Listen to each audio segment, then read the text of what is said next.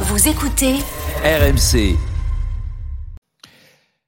23h30, on peut maintenant J'espère avoir passer au été clair cette fois. Euh, on peut maintenant passer au match. Euh, tiens, j'ai une stat à vous donner. Euh, Neymar euh, a égalé ce soir Paoletta. 109 buts marqués euh, avec le PSG. C'est beaucoup quand même, C'était- hein, c'était- 109 buts. C'était un, c'était un record. euh, Tiens, il y a Christophe Galtier qui arrive en l'a conférence de presse, dites donc. On va peut-être écouter sa première réponse en direct. mais ça va. Quoi. Ah non, ça c'est Lucien Favre, me semble-t-il. Oui. Une ma- certaine manière euh, de vouloir récupérer Voilà, le ballon, évidemment que ça nous expose, évidemment que ça nous fait jouer euh, très haut et, et- et comme euh, les- nos entraîneurs dans le championnat travaillent bien, que Philippe est un fin, fin tacticien, ça donne des failles. Évidemment que ce sont des choses qu'il Alors, faut Philippe et il faut avoir sûrement une meilleure lecture sur la gestion, euh, gestion de la profondeur, mais pour éviter d'avoir de de longs ballons, il faut qu'on soit un peu plus mordant pour euh, un peu plus mordant sur euh, le pour plus pressant sur le porteur de balle. Et dès qu'il y a du relâchement, évidemment, ou quand on ne peut pas parce que la- l'adversaire joue bien, il peut y avoir des situations comme ça, mais on, y travaille, on essaie de corriger, on essaie d'alerter. Ce soir, Dany a joué dans un poste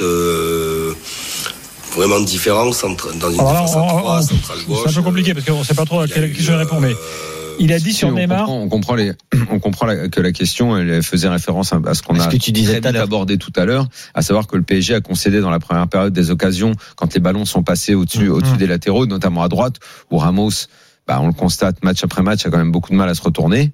Euh, et euh, effectivement, je pense que c'est à ça qu'il répondait, à ces occasions concédées. Il a précisé juste avant qu'il avait sorti Neymar car il avait, euh, il était, il avait, il s'était blessé à la cheville un peu et que Oui, on Il l'a vu. je- voulais pas qu'il on- s'énerve. Voilà. et La chute, la chute, on a, on a parce revu que là une il scène sort qu'on deux voit sur souvent. trois. Messi et Neymar ce On soir. voit, on a encore vu la fameuse cheville de Il Neymar qu'on il voit ravi. tous les ans se tordre et lui causer beaucoup de soucis.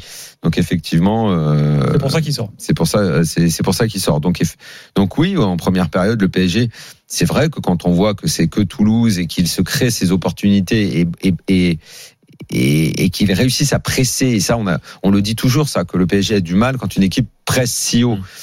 C'est de moins en moins rare. C'était rare, mais il y a de plus en plus d'équipes Ah, qui essayent de le faire. De, de toute façon, Sauf que si t'es pas efficace et si t'en profites pas, comme Toulouse qui a gâché les quelques opportunités, derrière la classe des Parisiens va faire la différence. Euh, J'ai pas trouvé que le jeu collectif parisien était, était formidable. En revanche, pour ce qui est des combinaisons entre les uns et les autres, oui, par exemple, le premier but de Neymar, c'est la classe parce que euh, parce qu'il y a ouverture, parce qu'il y a Messi, parce qu'il y a la passe en profondeur, il y a une belle finition. Donc, de ces joueurs-là, dans ces espaces-là, tu sais que tu auras toujours le talent qui peut parler. Mais le jeu collectif dans son ensemble, je l'ai encore pas trouvé vraiment formidable. Après, moi, c'est ce que je disais tout à l'heure. euh, euh, le, le Paris Saint-Germain, il y a quand même, de ce que j'ai vu, hein, en tout cas face à l'AS Monaco, peut-être que si Vitinha était là, ça aurait été euh, la même chose, mais je crois pas. Je crois vraiment qu'il a une qualité. Il a une qualité en plus par rapport à, à Marco Verratti. C'est pour ça qu'en tout cas pour la Ligue 1, il se complète assez bien. C'est-à-dire que Marco Verratti, c'est un joueur qui aime être dans son espace de confort, dans sa zone de confort. C'est-à-dire voilà, là un peu devant la défense, plein axe du terrain, rond central, récupérer les ballons. Avec Mais du le- temps et de l'espace. Voilà, le dernier tiers, c'est pas son truc. On le sait, ce sera jamais. C'est pas à son âge qui va il y a changer. moins de temps et d'espace. Par contre, Vitinha, Vitinha, il a quand même simplifié son jeu par rapport à ses Mm. débuts au Portugal. Euh, je pense qu'il a beaucoup appris aussi de son passage en Première Ligue, même s'il n'a pas beaucoup joué. Et là, il est quand même très très juste. Il perd très peu de ballons. Il n'a est- pas pris de carton aujourd'hui. Il a pas pris de carton. Mais ça, c'est pas très grave de prendre des cartons. Ça veut dire qu'il est Non, il faut pas actif. que ce soit répété, sinon tu prends la Bien sûr. suspension. Après, c'est trop. Euh, mais mais je veux dire, il, moi, je l'ai trouvé vraiment. pff, alors les trois devant, on connaît, on sait qu'ils ont la classe. Mais franchement, il les complète parfaitement parce qu'il joue simple. Il joue en fonction de l'équipe. Il se déplace en fonction de l'équipe.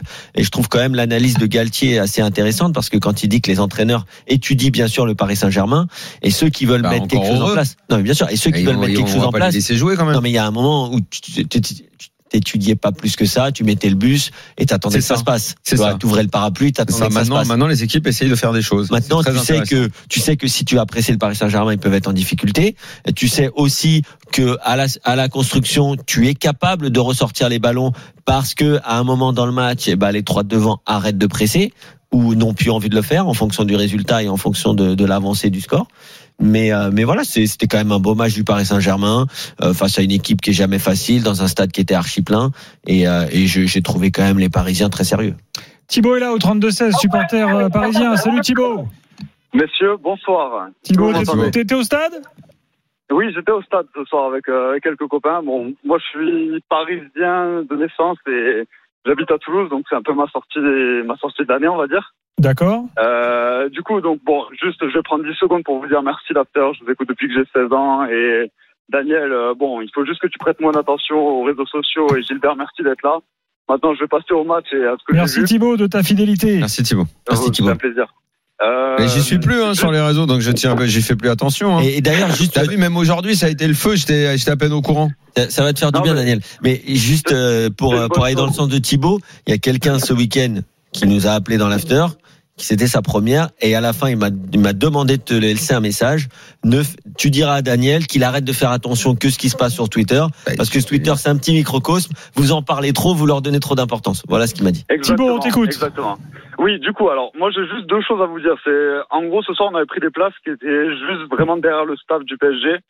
Et euh, bon, il y a une personne du staff, je, je ne connais pas, euh, enfin les, les initiales, etc., mais qui avait une conversation WhatsApp avec un nom qui s'appelait Skriniar.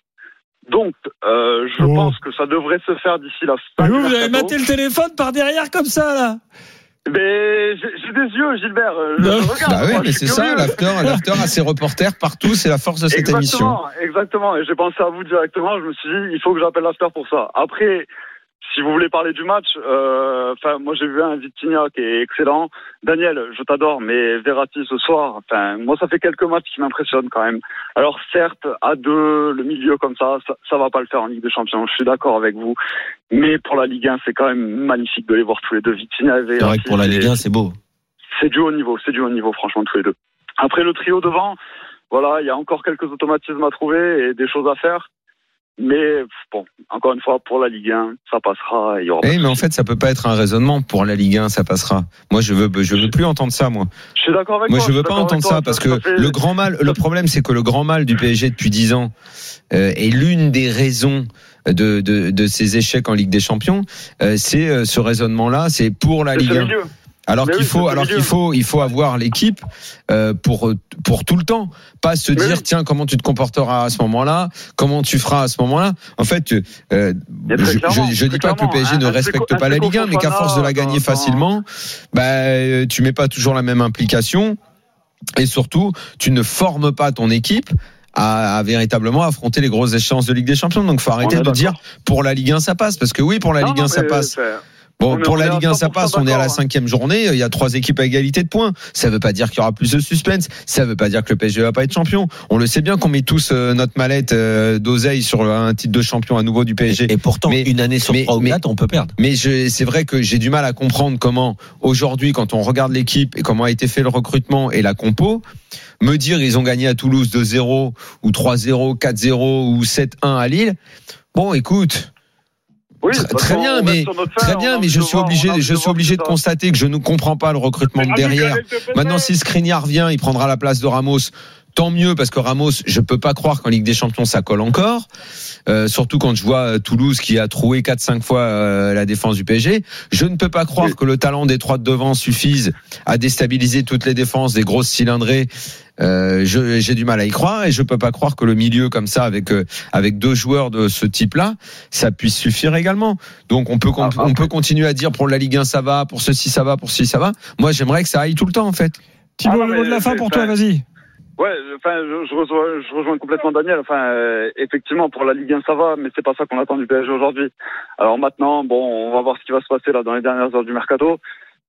Malheureusement, je pense qu'on n'aura pas le renfort qu'il nous faut au niveau du milieu et on, verra comment ça va se passer. Maintenant, je, vois quand même des, signes à peu près positifs avec Galtier qui, est- me semble quand même bien tenir l'équipe. La défense, à mon avis, va être bien stabilisée. Il faut qu'on trouve notre milieu, mais ça, c'est l'histoire depuis 10 ans, 8 ans, enfin. Bah ouais. Merci on va y Thibaut. arriver. Et je, et je te dirai pas pourquoi c'est la même histoire depuis 8, 10 ans, puisque personne veut l'entendre. Mais bon, c'est pas grave. Merci Thibaut, à très bientôt. veut m'écouter, mais bon, euh, À bientôt. Et à un merci moment, un ça aussi. viendra. Il suffit juste de se souvenir. Thibaut. Il suffit juste de se souvenir de l'année où, où le PSG est allé en finale. Dans un instant, on est de retour. Euh, on va continuer sur le PSG. On va dire un mot de Toulouse également avec euh, euh, Younes, euh, un fidèle euh, auditeur de l'After qui, qui est avec nous, qui a appelé le 32-16. Puis ensuite, on passera aux autres résultats du soir. Lens euh, qui sent donc Seko Fofana a éclaté Lorient euh, 5 buts à 2. 3 qui gagne à Monaco. Lyon qui bat Auxerre. Bref, euh, tout ça jusqu'à minuit 30, puisqu'on est là jusqu'à minuit 30 dans l'After ce soir. À tout de suite. RMC jusqu'à minuit 30. l'after foot.